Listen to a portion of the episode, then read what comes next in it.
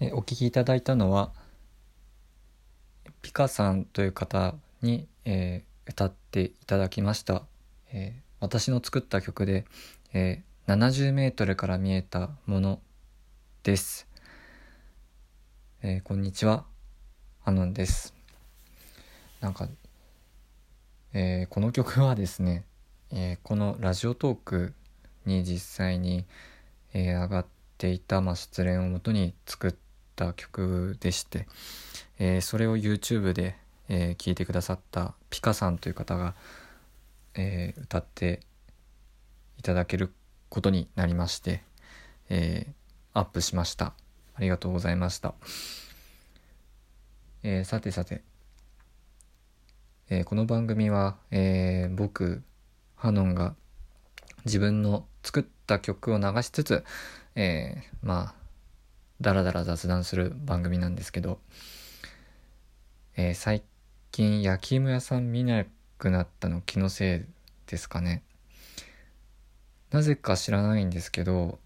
なんか僕の周りだとなぜか8月の真夏になんか焼き芋屋さんが来てで誰が食べんだって感じなんですけどなぜか焼き芋屋さんが来てましたで本場の今ね9月10月あたりって焼き芋の季節なんですけど焼き芋屋さん全然見かけないなって思ってます。昔焼き芋屋さんといえば、えー、昔焼き芋屋さんに申し訳ないことをしてしまった過去があります。えー、と焼き芋屋さんでえー、えー、っとね小学生の時にまあ、焼き芋屋さんを見かけたんですね。でその焼き芋が欲しかった僕は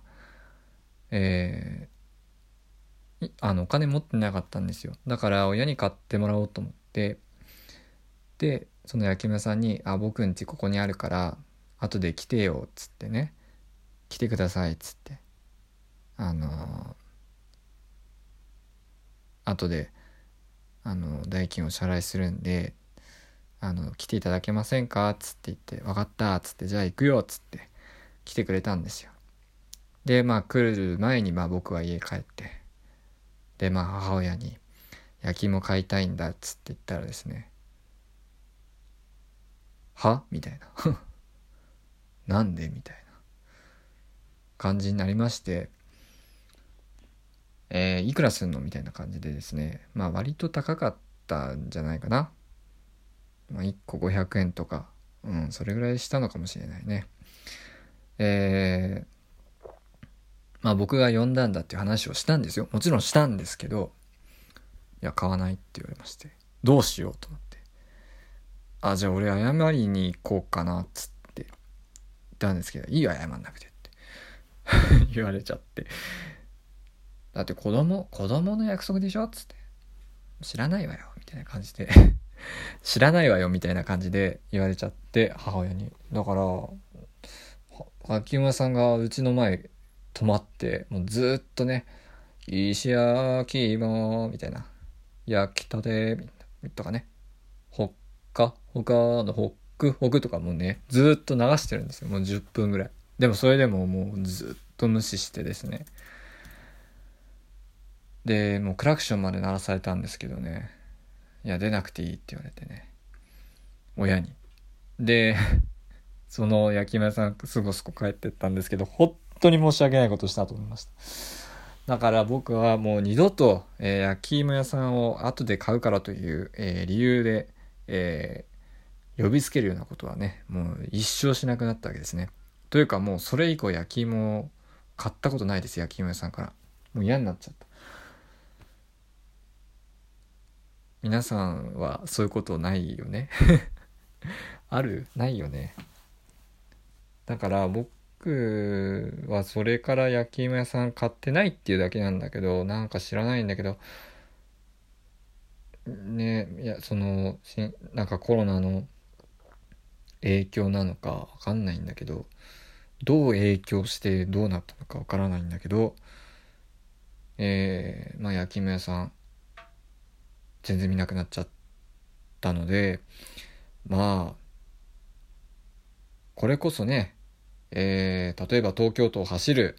えー、焼き芋屋さんの、えー、軽トラックは GoTo イートのキャンペーンにするとかですね、えー、あれってだって、ウーバーイーツよりも昔からあるわけですからね。ね、宅配ブームとか言ってますけど、